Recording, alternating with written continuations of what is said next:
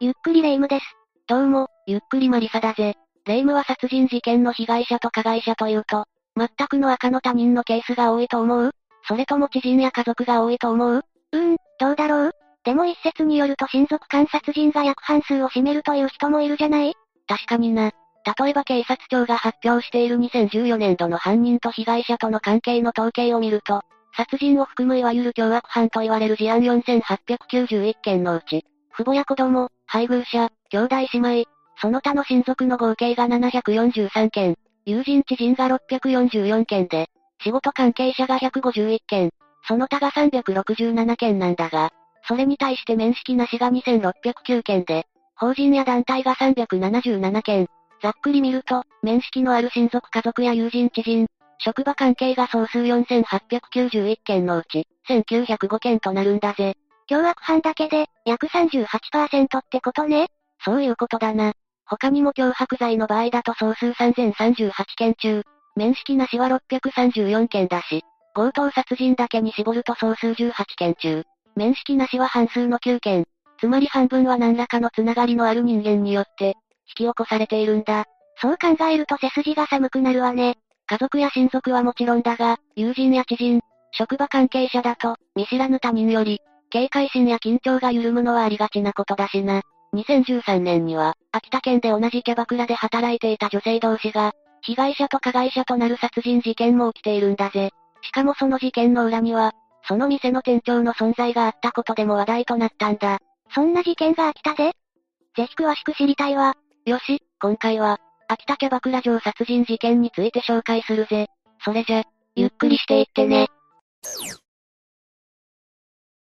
まずは事件発覚となった、2013年5月29日の時点に遡るぜ。この日の深夜、秋田県警は秋田市太平八田の山中から、6日前から行方不明になっていた女性の遺体を発見したんだ。深夜に山中から？遺棄する様子を目撃した人がいたとか？いや、行方不明の女性の関係者として事情聴取を受けていた。秋元玲奈という女性から得た供述に基づいての捜索だったんだ。供述に基づいた捜索で遺体が見つかったということ？それじゃ、その秋元玲奈という女性が死体遺棄の実行犯？ああ、秋田中央署は2013年5月29日に、死体遺棄容疑で秋元玲奈容疑者を緊急逮捕したんだが、この時秋元容疑者と共に逮捕された人物がもう一人いたんだ。もう一人？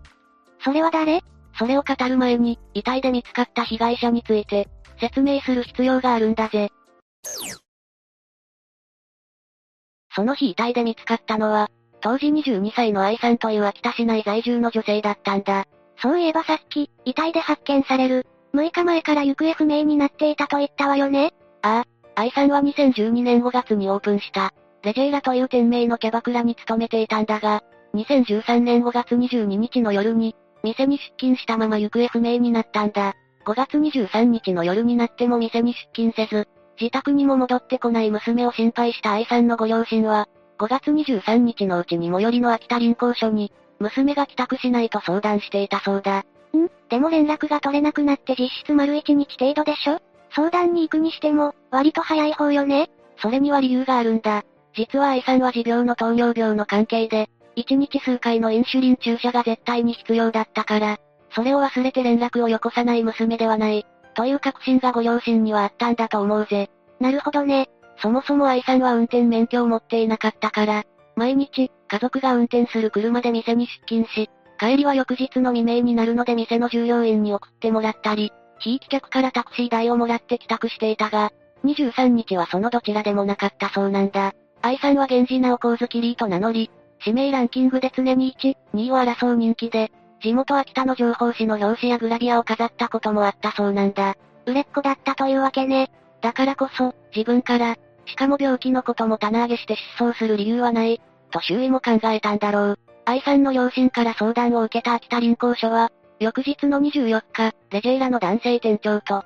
同僚の秋元容疑者に愛さんの行方を知りませんかと尋ねたそうだ。それで秋元容疑者も男性店長も、店が終わった後、一人で帰りましたよ。昨日出勤しなかったので心配していました。と答えたらしい。しかし、この24日の夜、店長と秋元容疑者は、レジェイラには出勤せず、行方をくらませてしまったらしいんだ。警察が訪ねてきてすぐに失踪？ああ、さらに逃走の軍資金代わりにするためか、前日の売上金5万円弱も消えていたそうだ。そこで秋田中央署が、レジェイラの実質的な経営者男性からの届け出を受けて、男性店長を得意行方不明者として全国に手配したんだ。得意行方不明者？ざっくり言うと、何らかの犯罪によって生命や身体に、危険が生じているかもしれない人物、ってことだな。なるほど。それで二人が行方をくらませた24日の翌日である25日になって、仙台市泉区内で秋元容疑者が運転する軽乗用車に、男性店長が乗っているのを宮城県警の警察官が発見。直ちに宮城県から秋田県内に身柄を移し、まずは男性店長を5月26日に、売り上げを持ち逃げした業務上横領容疑で逮捕したんだぜ。愛さんの遺体遺棄を秋元容疑者が自供したのは、それから3日後だったということねうん。愛さんの遺体が発見された29日になって、秋元容疑者がレジェイラから直線距離で約12キロ離れた山中に、死体を遺棄したことを供述したことで、一気に事件は動き出したんだ。ということは、愛さんの事件に関与したもう一人の人物って男性店長？ああ。レジェイラの店長は神山達也、当時26歳。宮城県仙台市の出身で、自分では司法書士を目指していたこともあるが、東日本大震災を機に秋田に来たんだ、と話していたようだ。秋田に来てからは何をしてたの？別の飲食店を経て、2012年5月にオープンしたレジェイラのボーイになり、同年8月に当時のレジェイラの店長が式帯運転で、逮捕されたのを受けて、店長に昇格したそうなんだ。私生活では、事件の前年の2012年に、交際していた女性との間に子供ができたが、その後女性と別れている。でも愛さんはレジェイラの売れっ子だったのよねその売れっ子を、店長の神山と同僚の秋元が殺したの？ああ、この殺人死体遺棄事件は、レジェイラで働く、3人の間に起きたトラブルが原因だったんだ。さっきも説明した通り、被害者の愛さんはレジェイラのオープンと同時に働き始め、後に店長になった神山も最初はボーイとしてスタートしていたんだ。その後、店のオープンから5ヶ月が経過した2012年10月に、秋元玲奈もレジェイラに入店し、源氏直樹さらぎリリアと名乗っていたんだぜ。同僚ということなら、仲はどうだったの？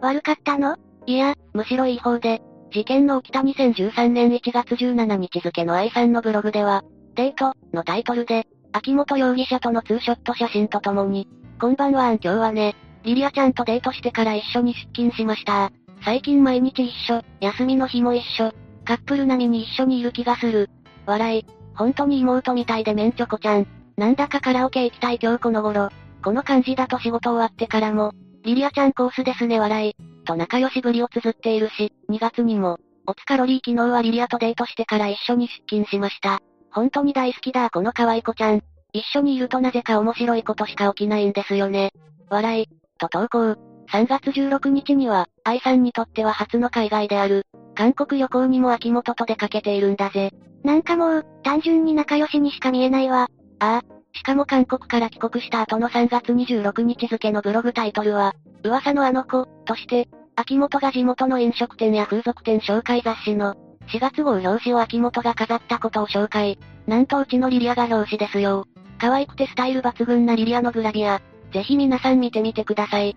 とリリアのファンになるはず。やっぱりこの子大好き。リーの癒しです。とまで褒めているんだぜ。しかも3月26日って、秋元と神山に愛さんが殺されるわずか2ヶ月前じゃないの。だな。実は愛さんのブログの最終更新日は、亡くなる9日前の2013年5月14日なんだが、さらにその3日前の5月11日のブログは、まあというタイトルで、こんにちは昨日は出勤前にリリアと、しゃぶしゃぶ食べてきました、と投稿しているんだ。11日、それじゃその後2週間足らずで、ちなみに秋元もブログ投稿をしていたんだが、最終投稿は5月13日なんだぜ。あれ？愛さんも5月14日だったよね？実は2013年5月14日はレジェイラのオープン1周年記念日だったんだ。つまりその頃までは二人とも店を盛り上げようと、同調した行動をとっていたんだな。その秋元のブログにも、4月22日には、安定の、というタイトルで、土曜日お仕事終わってから、久しぶりにリーちゃんと飲みに行ってきたよよよよ。まず火鍋食べに行ったからの、カラオケに行き朝まで歌いましたよっと。安定の二人ですリーちゃんラブ。と投稿しているんだぜ。ほんと、単なる仲良しの同僚にしか見えないけど、一体何が起きてあんな悲惨な結末になったの？それにはもう一人、愛さんの殺人と死体遺棄に関わった店長の、神山の存在が大きく関係してくるんだ。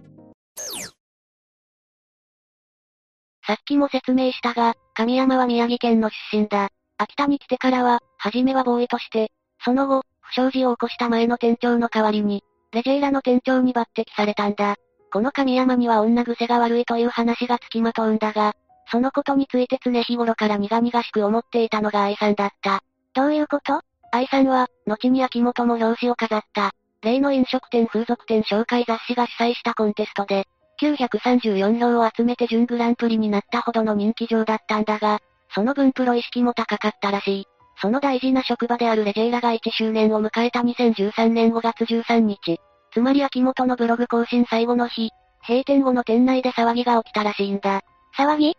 どんな？神山が店長という立場にありながら、秋元たちに暴力を振るったんだ。暴力？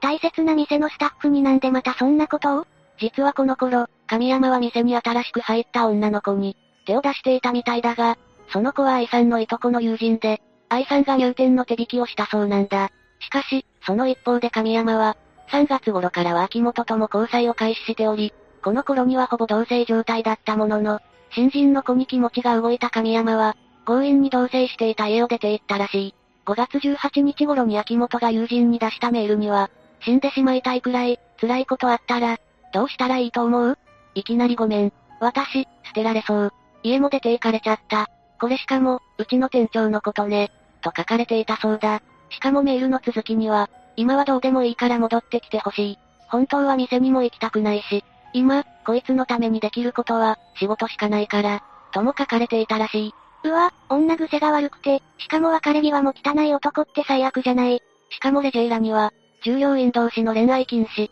というルールがあるにもかかわらず、新入りにちょっかいを出したり、二股をしようとする店長の神山の行為は、愛さんからすると許しがたいものがあったんだろう。1周年記念の日の暴力沙汰や、神山が複数の従業員に手を出していることを、レジェイラの実質的経営者の男性に洗いざらいぶちまけたんだ。さらに神山にも直接、自分が入店を進めたいとこの友人に手を出すな、と警告。秋元にも、職場の雰囲気が悪くなるから店長と別れた方がいい、と忠告したため、あれほど仲良しだった二人の間に亀裂が入ったようだ。だけど、それは愛さんが秋元のことを、おもんばかったからの言葉だったわけでしょ？実際、暴力まで振るわれてるわけなんだし。だが恋は盲目の言葉通り、秋元は愛さんがレジェイラの経営者に垂れ込んだことで、恋人の神山が経営者から叱責され殴られたことを恨みに思ったらしく、事件の直前には言い争う愛さんと秋元の姿も、目撃されていたそうだ。さらに元同僚には絶対リー潰してやる。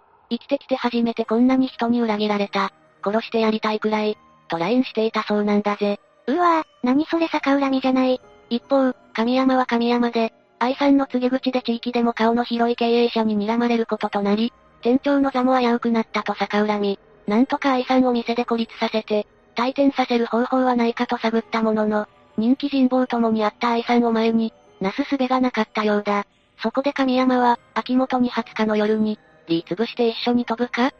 とメール。それを受けて21日夜、秋元被告は、どんな結末になってしまっても、私はあなたについていくから、と返事をしたそうだ。そして翌22日、秋元は同僚から睡眠導入剤14錠を入手し、神山に渡したんだが、その夜、神山は秋元が入手した睡眠導入剤を、接客中の愛さんの飲み物に混ぜたんだ。そして、日付が変わった23日未明、神山は秋元と愛さん、そして自分の3人だけになるために、ボーイに他の従業員を家まで送るよう指示。睡眠導入剤の影響でソファーで、うつ伏せになって眠っていた愛さんの首を、背後からビニール紐で締めた。しかしその時、愛さんは抵抗して立ち上がったものの、そのまま締め続けた神山の手にかかり、窒息したそうだ。なんてむごいことを。そして、秋元に命じて用意させていた毛布に愛さんをくるむと、その遺体を林道脇に捨て、愛さんの携帯電話も同様に処分したそうだ。ちなみに発見された時の愛さんは店用のドレスを着たままだったぜ。しかし、そんな幼稚な隠蔽工作までしたものの、24日に警察の聞き込みを受けたことで二人して失踪。神山の地元である仙台で身柄を確保され、秋田に移送されたんだ。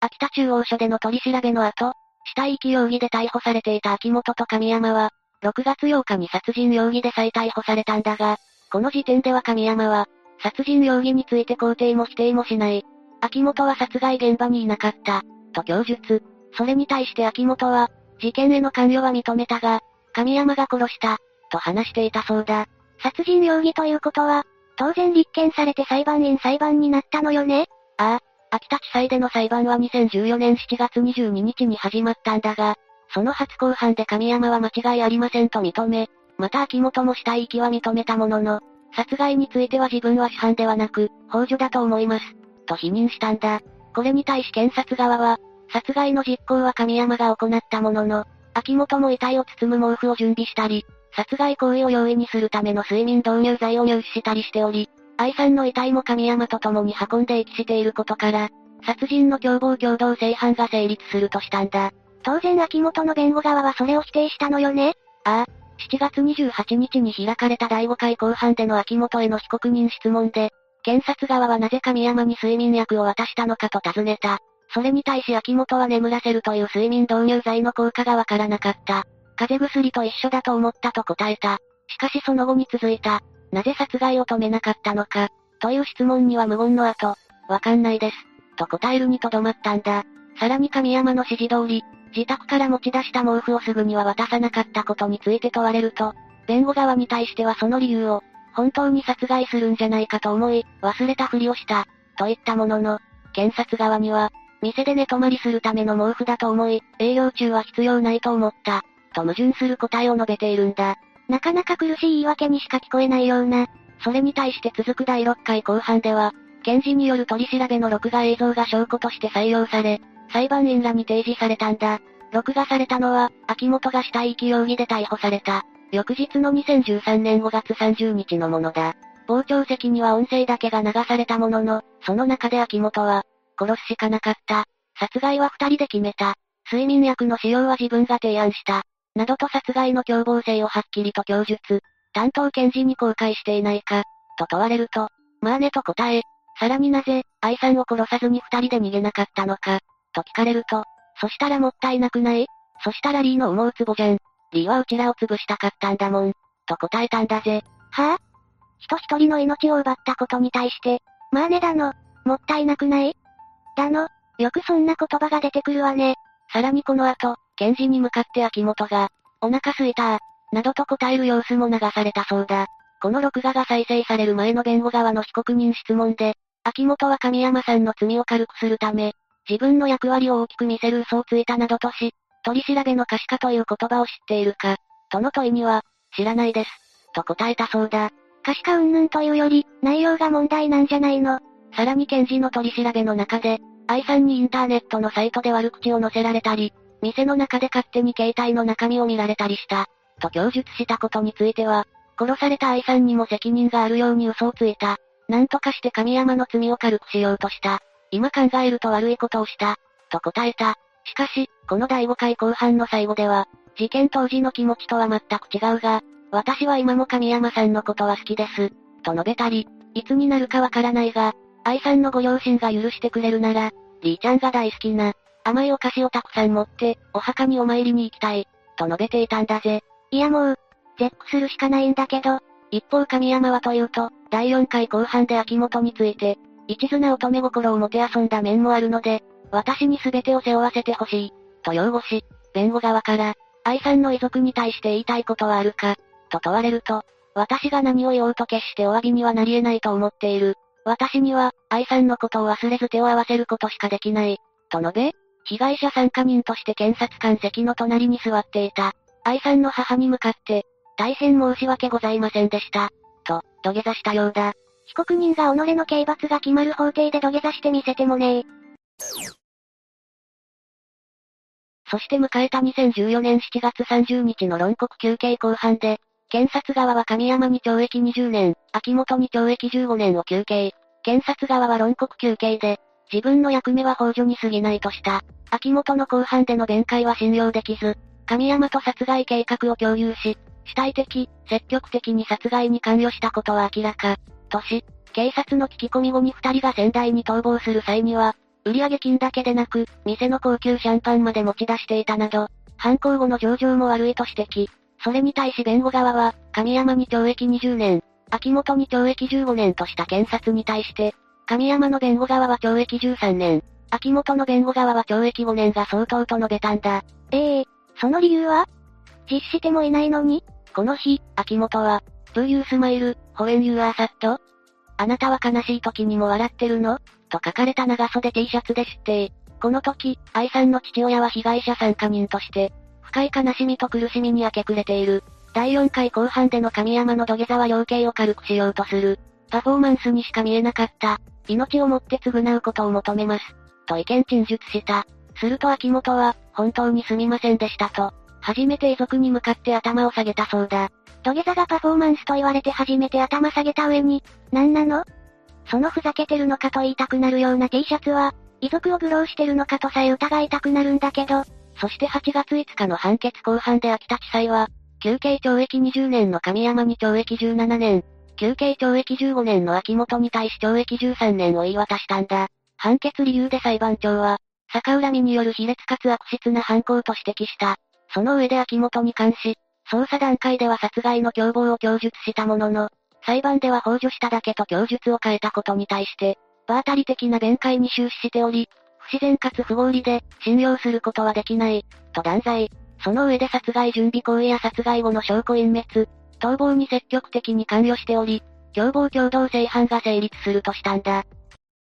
この判決に対し、極刑以上の刑を望んでいた愛さんの両親は、被害者参加弁護士を通じて、到底納得できるものではありません。とした上で、検察官の方が娘に落ち度はなかったということを証明してくれ、裁判官裁判員の皆さんに理解していただけたことは唯一の救い、とするコメントを発表したんだ。ご遺族の気持ちが察せられるわね。ああ、たった22年で人生の幕を閉じることになってしまった。愛さんの無念を少しでも思うなら、これからの人生で食材の道を歩んでほしいものだぜ。さて、というわけで今回は、秋田キャバクラ城殺人事件について紹介したぜ。それでは、次回もゆっくりしていってね。